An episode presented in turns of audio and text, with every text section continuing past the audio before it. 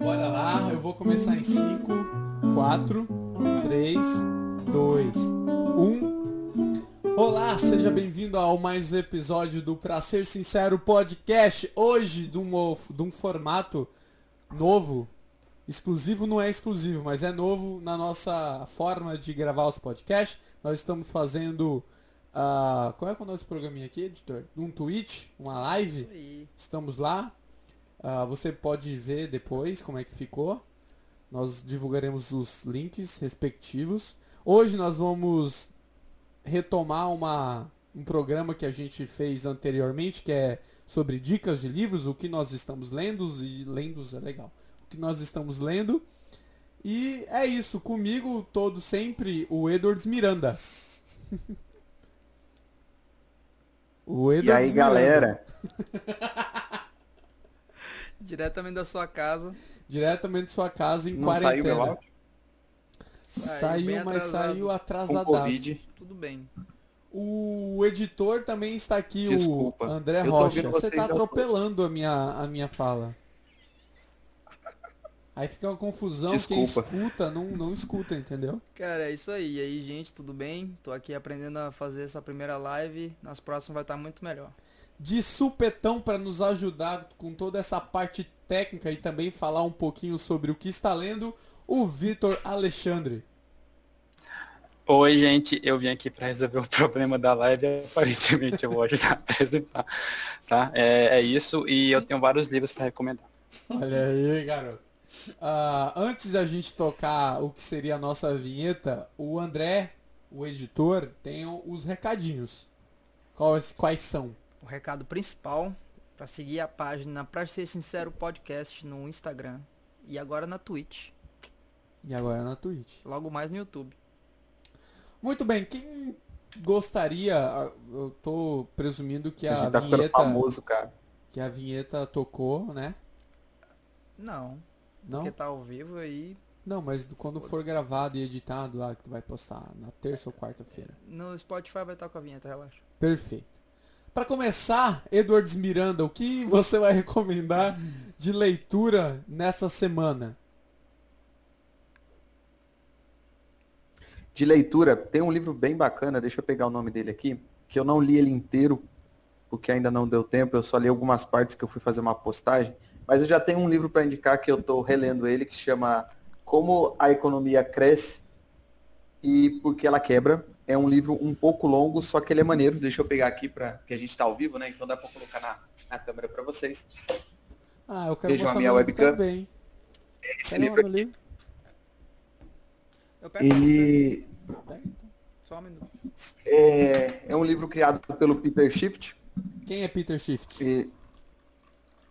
Ele é um economista, cara. É um cara bem assim outsider no, no mundo da economia, mas o que é da hora desse livro é que ele foi criado com a intenção de ensinar economia para os filhos dele, tá ligado? Ah. Quando ele foi escrever o livro, ele pensou nisso. Então, o livro tem bastante, tem até desenho e tal, e conta todo o funcionamento de uma economia através de uma historinha de uma ilha. Ele dá nome para os personagens e vai indo assim, a economia vai se tornando grande, ele ensina como que se funciona os ciclos econômicos, até como que uma economia cresce, como que ela quebra baseado somente em peixe e história de ilha. Ah, tu já comentou esse, esse livro em offline com a gente. Você fez uma problema legal mesmo, que Sim. é. Que era o rolê dele com os peixinhos. Deve ser interessante. Você tá. Tu já leu mais ou menos quantos é. dele? Não, eu já li ele inteiro. Eu tô relendo ele porque eu vou fazer ah. agora os vídeos, eu vou fazer vários vídeos sobre essas historinhas, tá ligado? Como ah, se fossem capítulos. Ah, que Então eu vou basear nele. No final você fala aonde você vai soltar esses vídeos. É, no YouTube. E como é que é? Ele aborda conceitos básicos do básico de economia, tipo o processo de, de troca, sei lá, qual é o, sei lá, mindset? Então, basicamente a, a história dele, a história dele começa assim, falando de duas pessoas que estão presas numa ilha. Uhum. E aí, basicamente, fala como que é o processo de criação de uma economia, né? Que eles estão lá, eles começam a pescar, cada peixinho tal. Só que eles levam o dia todo para pescar um peixe cada um. E ainda terminam com fome no final do dia. Aí um tem a brilhante ideia de criar uma rede de pescar. Só que para isso ele vai ter que trabalhar o dia todo para produzir essa rede. Então ele passa durante uma semana, acho que é uma semana, poupando um pouquinho, um pedacinho de peixe, para ele não precisar trabalhar na semana seguinte, entendeu? E aí ele passa o dia trabalhando, constrói essa rede. Quando ele faz essa rede, ele consegue pescar mais peixe. Exatamente. Ele começa ensinando os princípios mais básicos da economia, como é que é uma poupança, o que é um investimento, para depois chegar numa profundidade, que depois a, a ilha vai começar a crescer, vai ter comércio, vai ter um banco, vai ter um, um banco central emitindo nota. Então ele vai explicar tudo isso através dessa historinha. É muito bacana, cara. Ele é bem assim, para uma criança que não sabe nada, ele é útil. Ah, sim, eu acredito Porque... que seja excelente também para pessoas leigas como eu. não, exatamente. Tipo, se você não tá com a intenção de aprender, esse livro é top, porque ele é divertido também. Só que se você tá afim de aprender economia, você vai terminar esse livro e vai falar, cara, não é possível que as coisas sejam tão simples assim. Isso está na cara de todo mundo. E aí, se você for aprofundar no seu de economia, você vai ver que, caraca, é exatamente assim que funciona. Tu acha que é uma idade boa para ensinar criança de 10 anos, 11? Quantos anos de idade tem o, os filhos dele quando ele escreveu o livro? Cara, assim. 9. Mas, pelo que eu entendo, cara, não tenho filho, né? Então, é baseado no que eu conheço de sobrinhos e afiliados. Eu acho que desde criança você pode ensinar seu filho sobre economia. Claro, você não vai falar como é que funciona o Banco Central, você não vai falar. Vai mandar uma inflação é... na cara do moleque. Isso. Mas você vai explicando aos poucos o que, que é cada conceito. Porque são conceitos do nosso dia a dia. A economia, ela não era para ser algo que só algumas pessoas têm acesso, sabe? Porque ela é somente relacionamento entre pessoas se eu dou um chocolate pro André e ele me devolve, sei lá, amendoim ou uma barra de cereal, pronto, a gente está fazendo economia. É, é, uma troca voluntária, é uma transação econômica. Então, tipo, não deveria ser algo a gente pensar em ah, só crianças mais velhas. Eu acho que a criança já aprendeu a ali a, a noção do que é dinheiro, né? Ter noção do que, que é dela, o que, que não é. é já dá para introduzir esse assunto. Em relação a a gente pode realmente dar um no contexto brasileiro de educação assim. Uh, não sei qual, quais de vocês que estão gravando o podcast aqui na escola teve alguma coisa, não sei matemática ali que você faz a conta, ah, fulano deve tanto, você tanto dinheiro, você faz essa, essas, essa subtração ou dividir dinheiro na quantidade de pessoas. Mas além disso, dessas operações básicas, não tem uma educação financeira no sentido de até explicar como é que funciona a economia, o rolê do Banco Central, de quem controla, como é que funciona toda essa dinâmica e também eu não sei nem se realmente como faria uma estruturação sobre isso, porque dentro da, do tema economia você pode colocar um milhão de coisas, porque são várias escolas de economia, é um rolê que no Brasil é bem, bem não desenvolvido, assim, né? Assim, Mas... num sentido pro público geral, assim, para leigo.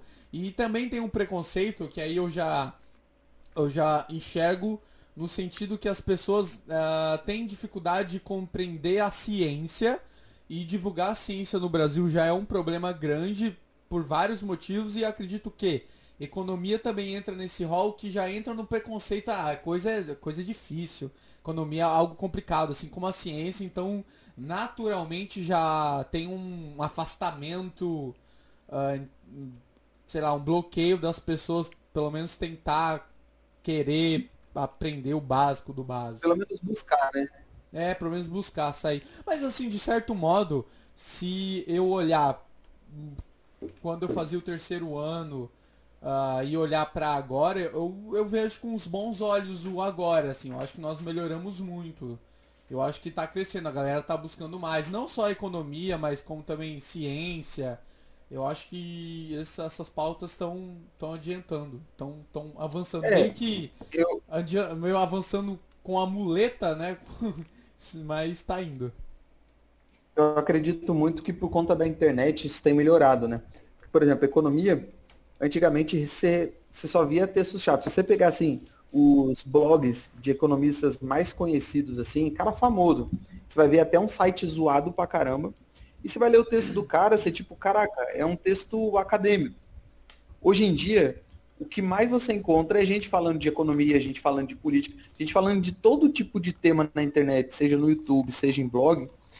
Beleza, muita gente vai falar, ah, mas tem muita informação que não é confiável. Beleza, você pode até dizer que nem todas são confiáveis sim. Só que isso a gente está levando mais pessoas para esse caminho, sabe? Então, tipo, você entra num site e lê lá algo sobre economia. Aí você pega e fala: Bom, eu acho que esse cara está mentindo, então deixa eu pesquisar mais. Começa a ficar mais fácil o acesso a esse tipo de informação. Então, eu acho que grande parte desse tipo, tanto de ciência, no, de maneira geral, a gente tem avançado nisso por causa da internet. É, o, que, o que, na minha concepção, é o que muita gente se revolta, né? Uhum. Se você for ver bem as pessoas que são estão mais acostumadas a estar nesses grandes centros, os, os acadêmicos, de forma geral, são muito, vamos dizer assim, tem uma certa raiva desse pessoal que fala de ciência na internet. Ué, por porque, porque, tipo, para eles não é ciência de verdade. Eu não sei na sua área de biologia, mas na área de economia, tipo, uns caras que já estão há muito tempo na economia, professores de economia e tal, vêm com uma visão ruim.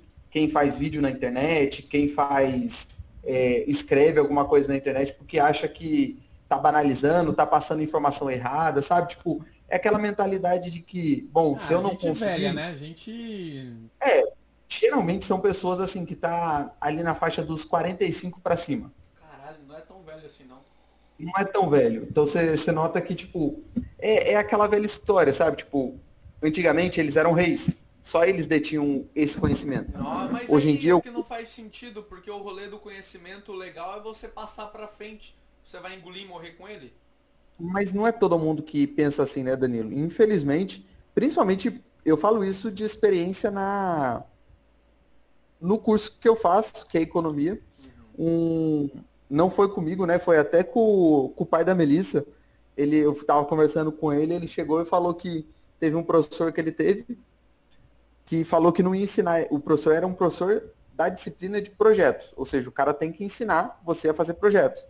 Aí ele só ficava conversando na aula, né? Aí esse, o pai da Melissa, o sogro do André, foi, falou, um então professor, você poderia... André. Um abraço, sogro André. É, ele chegou e falou assim, pô, então, o senhor poderia me ensinar a fazer projeto? Ele, eu não, vou te ensinar para você ser meu concorrente. E o cara era professor dele, tá ligado? Corolho. Ah, aí você para e pensa, mano, então qual que é a sua função como professor se não é ensinar? Não hum, existe, tá ligado? É. Tu que tá lá no mesmo curso dele é desse jeito ainda? Então, tem professores que são extremamente assim. É assim porque é. Eu tenho muito professor que. Cara, é, é bizarro.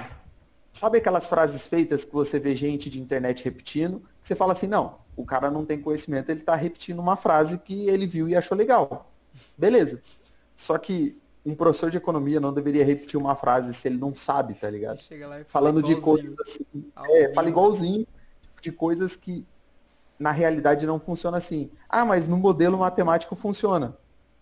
Então, mas o modelo está errado. Na economia não funciona assim. Não, mas é que você tem que entender que é assim, tipo assim, nunca estão errados, sabe? Não, não mudaram o tempo. Eu estava até recentemente, acho que foi ontem, eu estava estudando um tema de economia, chama economia comportamental, né? É um tema supostamente novo dos anos 70. Então é supostamente novo para a economia. É, ele basicamente diz que a maior parte da economia que a gente estuda considera que o ser humano é racional para fazer as escolhas dele. Tipo, bom, eu não vou escolher pagar X num produto porque é mais caro, eu vou escolher pagar Y. Racionalmente a pessoa escolheria assim. Só que a gente sabe que o ser humano muitas vezes não age por racionalidade. Eu posso comprar um produto mais caro do Danilo só porque eu gosto dele e não gosto do André, tá ligado? É Isso pode acontecer. E aí um grande problema dessa, vamos dizer assim, dessa parte da economia entrar no mainstream é isso. os economistas que estão há mais tempo, eles não aceitam que o ser humano pode ser racional, pode ser irracional. Porque senão não tem como os modelos deles dar certo, sabe? O cara fez um modelo matemático, só que não considerou que o ser humano pode ser irracional algumas vezes. Então, nunca vai dar certo. Pra gente fechar, Aí você pode falar Você novamente vê o título do livro e o autor? Espera ele falar. Provavelmente travou. Travou legal. velho. claro, vocês estão rindo, tá? Tá, tá meio travando Aqui, teu... Como a economia cresce Aí. E por que e ela- por que ela quebra. Tá. De quem? Peter De... D. Schiff. Peter Shift. Shift. Não tem um T ali. Não tem um T no final. Mas eu vou confiar em você. É, eu acho que é Shift, na verdade. Sorry. Peter D. Schiff. Sorry. Alright. Thank you, man. É, eu vou logo falar aqui, porque eu vou, Calma. eu vou passar a minha vez. eu não Calma. tô lendo Eu quero livro mandar um algum. abraço pro Vitão 1RS que mandou um joinha pra gente via chat, chat do Twitch. Valeu, Vitão, Valeu, Vitão RS. RS. Caralho. Abraço. Manda, manda lá aí. Ó, vou falar, não tô lendo livro algum. O mesmo que eu tava lendo no último episódio eu ainda tô lendo, então sem comentários. Vou pular direto. Mas você não deu nada de interessante? Nem um mangá? Caraca, André. Um Ma- HQ? Sim, sim, um mangá. Vale, dale, dale. Vale um mangá? Vale. Tá bom, eu tô lendo Vagabond, que é um mangá Hum, muito bom. esse eu já li. Até o oitavo só. Tá em qual agora? Eu tô no oitavo. Just- Só que eu tô meio que num filler, que não é a história do. Qual é o nome do principal mesmo? Do... Minha- Cara, eu sei que conta a história do Musashi. Canônico. Musashi Miyamoto. Não tá falando dele agora em específico, tá falando de outra história, que provavelmente vai se misturar com a dele na frente, entendeu? Uhum. É, a história do Musashi é meio que um maior Espadachim. espadachim, nome? Não, samurai, né? Japonês. Ele não é nem samurai, ele é Ronin, porque ele, Ronin, ele anda renegado. sozinho e tenta descobrir o caminho dele na espada, tá ligado? Só que o mangá é muito mais profundo que isso, velho. Vai desde a infância dele até conta a história inteira, tá ligado? É, eu. Exato. Eu li até o oitavo igual você, mas se eu não me engano agora deve estar no quase 30. Pois ou é, mais, por aí. pois é, pô. Vale a pena. Tem um livro do Musashi mesmo, que é gigantesco, é uma coisa gigante. É, não é o mesmo E- autor do mangá, né? Não, não é porque na verdade esse essa lenda virou tipo uma história que germina várias outras histórias de samurai. Você encontra é. até o mesmo mesmo personagem no Naruto.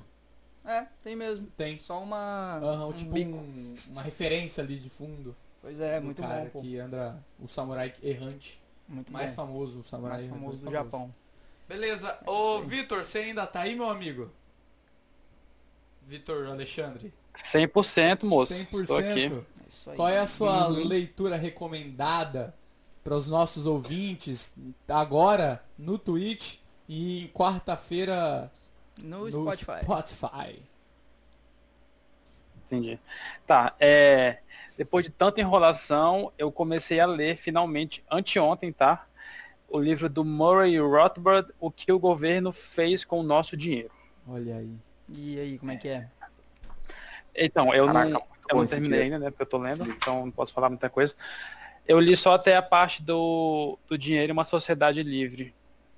ah, que fala como funcionaria trocas diretas, trocas indiretas, escambo, essas coisas. Eu não vou definir muita, muito detalhe aqui. Só que é um livro que eu tô gostando muito. É muito bom, é muito simples. É, eu recomendo esse livro porque ele é simples, ele não é um livro de 1.500 páginas com leitura complexa. Ele lembra um pouco até o livro que o Edwards falou sobre exemplificação de é, em algumas áreas. Aqui não é ex- exatamente uma ilha toda, né? Mas ele dá uns exemplos mais práticos do que ficar explicando teoria todo, o tempo todo. Legal. É, Tem um exemplo da ilha. Sempre. o exemplo da ilha, o, com o senhor Edwards aí, ele sabe explicar tudinho. É um ótimo exemplo. Afinal, todo mundo é uma ilha. Há milhas e milhas e milhas de qualquer Quem lugar. pegou a referência Certo. aí do nome do podcast, tá, Tá. ligado? Eu. É, saindo de economia, um livro que eu recomendo muito, que é sobre mobilidade urbana e infraestrutura. É o livro Transportar é Preciso. Quem quer saber disso, pô? Fala de. Ah, ah, tá, tá. Não, tudo bem. Então eu tô lendo um mangá chamado Ataque. Mangá muito bom. Mano, vai lá, esse livro é do É Paranaíba. do Adriano Paranaíba, do Instituto Mises Brasil. Ô, a gente conheceu ele, não foi? Lá na TNL do ano passado?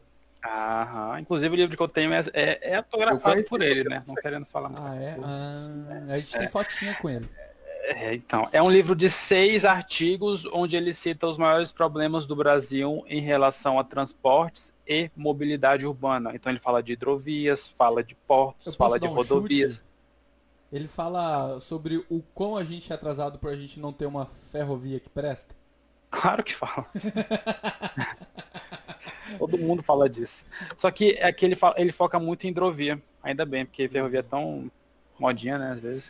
Só falar de ferrovia, ferrovia, ferrovia. Entende? Entendi. Tu, tu sabe, assim, mantendo o tema, mas regionalizando ele, tu sabe como é que funciona o transporte de hidrovias daqui da região norte?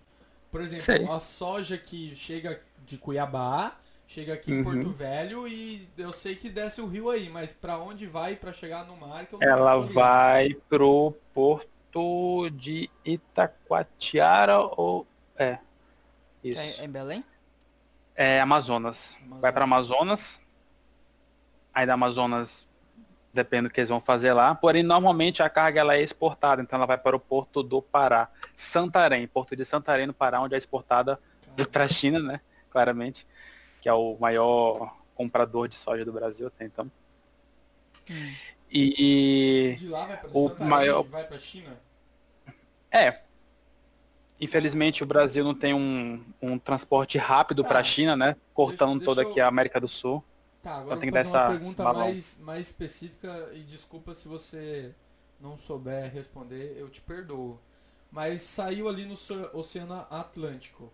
Ele passa pelo canal do Panamá ou ele dá uma voltona ou ele meio que segue, segue pegando o. Então, e- eu não, eu não sei esse dado exatamente, mas Isso que eu eu tenho uma imagem que eu vou procurar, eu não tenho uma imagem que, que mostra as rotas é, do comércio é, internacional a partir de Rondônia. Ah, É, e até onde eu sei, eu chutaria que eles passam por baixo. Eu acho que eles não passam pelo canal do Panamá. Eu acho que eles vão ali para o Uruguai, Argentina e depois sobe. uma, pra China. uma voltona. Depende também muito da rota da embarcação. Tem embarcação que sai aqui do Brasil e vai para o sul da África ou para a Europa. Então, né, tem que ver exatamente qual que é. Também, tá ligado? É, tem que ver sabe. qual que é a, a ordem, entende? Mas se for direto para a China, eu acho que ele passa por baixo. Eu acho que ele não pega o canal do Panamá. Função muito mais longe, pô. Ah, mas você não paga. pedágio. Mas é barco, né? Fazer o quê? É mais barato, será? Ah, eu sei lá. Não, extrem- é, embarcação marítima é extremamente mais barato. Tu manda esse link aí da onde sai daqui de Rondônia via internacional pro nosso editor colocar nas descrições para que o nossos Mandar-lo-ei. queridos ouvintes- Mandar-lo-ei. Ok. Ah, eu acho que é só isso. Sobre saneamento tem um livro que eu não li ainda, eu queria ler, mas é um livro muito grande, eu acho que não combina muito com te- o tema do grupo. E ontem eu li o capítulo 133 do mangá Attack on Titan. Caraca, Esse, É, como é Esse que é é? Legal. O pessoal curte mangá aqui, né? é, com claramente. certeza Vai virar um programa de mangá já já. É muito. Pra ser. Uma, não, sei o nome, Tá. Bom, como eu acho tá que é a isso. Outras é recomendações eu não vou querer falar muito porque são livros que eu li faz tempo. E isso, no geral, são livros bem pequenos. Entendi. Ah, uma recomendação extra para quem não quer interessar sobre libertarianismo é o livro Anatomia do Estado, do Mary Rothbard. Eu acho que é a introdução mais interessante sobre o Estado e a lei do, do Bastiat. É Ah, isso. eu recomendo Ah, a lei lei. do baixar que é curtinho, é da hora. 50 Sim. páginas. Pois é, rapidão, é tipo um textinho ali, tem uma tarde você. Né, nem duas horas. você Anatomia do né? Estado também, eu acho que é 42 páginas, algo assim. Hum. Eu, Ah, é, é? eu li ele em um dia também, é bem curtinho. É ideia que eu não fazia ideia da anatomia do Estado. Eu Dá sei que eu você ir comprei numa em ida ao banheiro, você lê o livro. Daqui eu não enxergo que meus livros estão todos escondidos de mim, mas eu. Ah, mentalidade anticapitalista do Mises. Eu comprei, ele é o meu próximo na lista.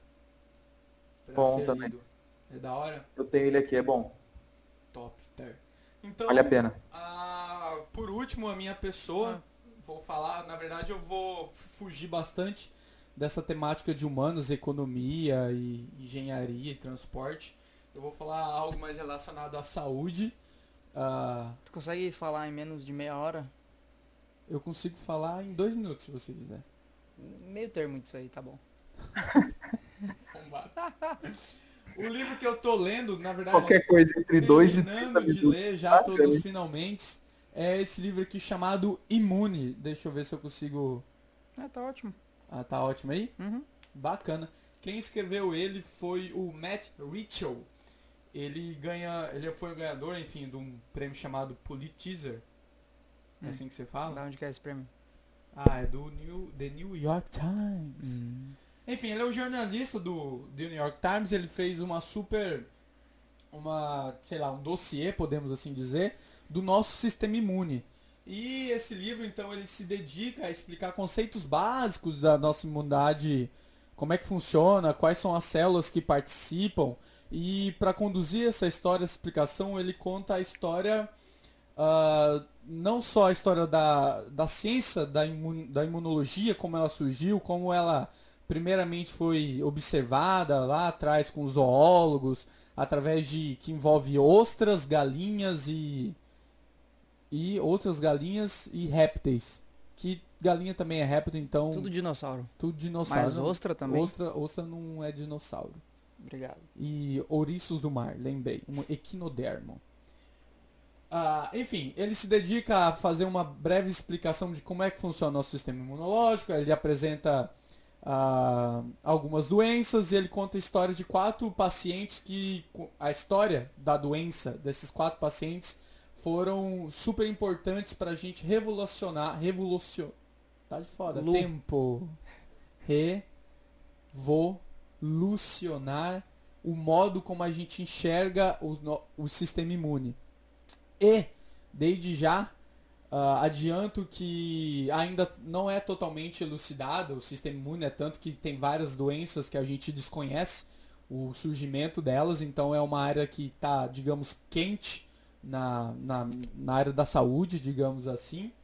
Uh, eu recomendo, não é uma linguagem difícil, não é ele conta não é para biólogos forma, não é para biólogos nem estudantes de medicina e nem simpáticos da área é apenas para quem quer conhecer um pouco mais sobre como funciona o sistema imune de uma forma super mega fácil prática e é uma leitura bem divertida tem morte tem morte como todo livro de que fala de saúde Bom. Mas ele vai te dar uma bela introdução sobre nosso sistema imune. Bom. Acho que é isso. Ótimo resumo, cara. Parabéns. Ótimo resumo. A gente pode gravar um podcast só falando sobre o sistema imune. Não. Não? Podemos ah, não. Podemos não. então, para finalizar, eu vou pedir pro Edwards dar os seus recados finais e o seu tchau. Eu não vou falar dos good news? Perdão, eu sou um retardado, olha só, me falta café na veia. A gente pode pular para fake news, fake news. Não, são good news.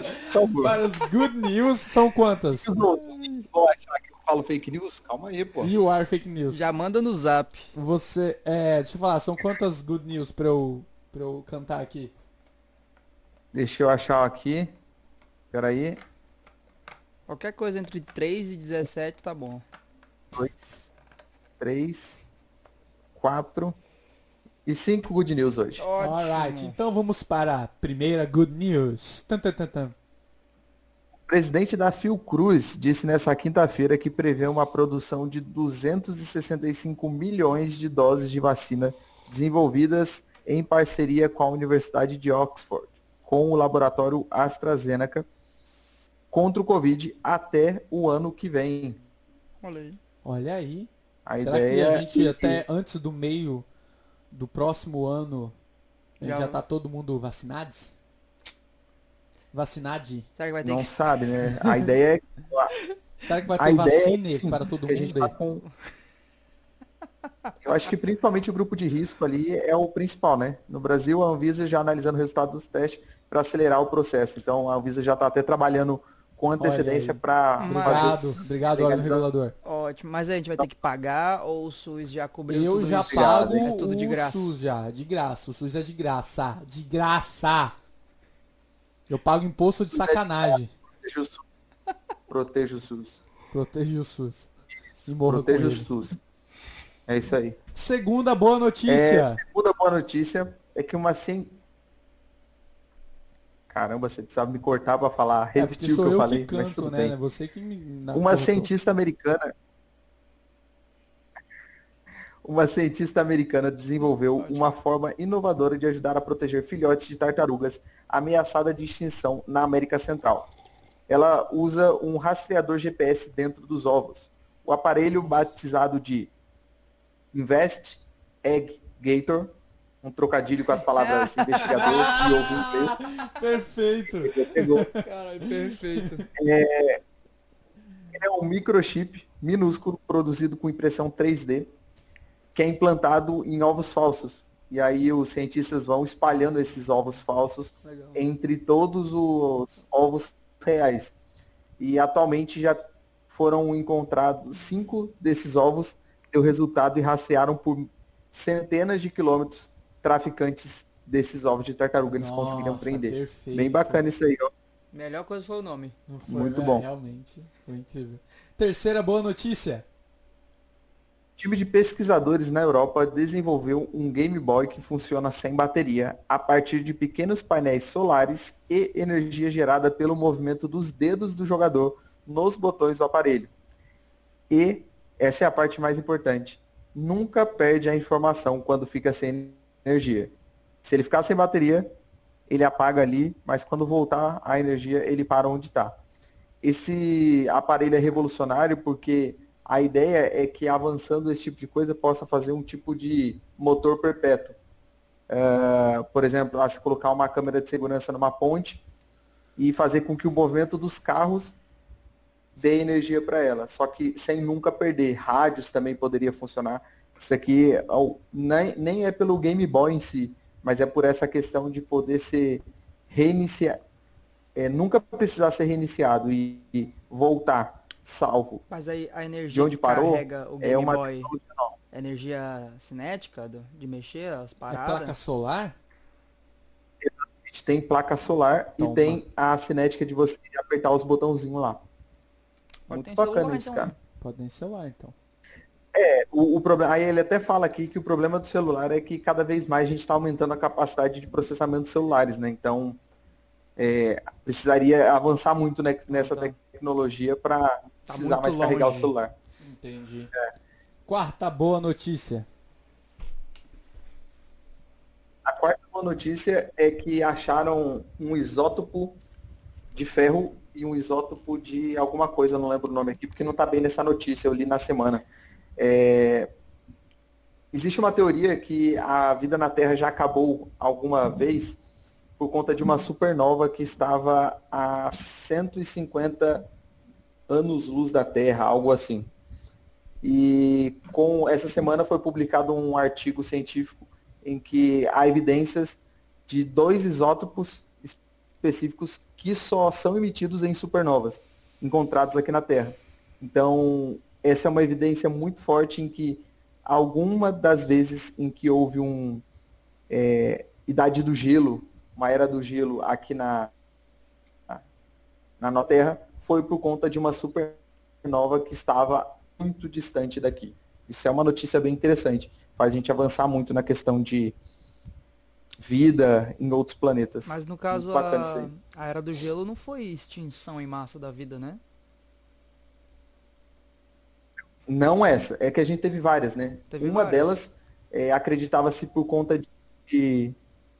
Essa aí era só uma teoria, porque eles não conseguiam ter uma evidência mais forte, que era uma supernova. Só que achando esses dois isótopos específicos Ah, de supernova aqui na Terra, indica que houve uma supernova, acabou com a camada de ozônio da Influenciou. Terra naquele período, influenciou tudo, acabou com a vida na Terra, ou grande parte dela, Uhum. e meio que iniciou um novo ciclo, tá ligado?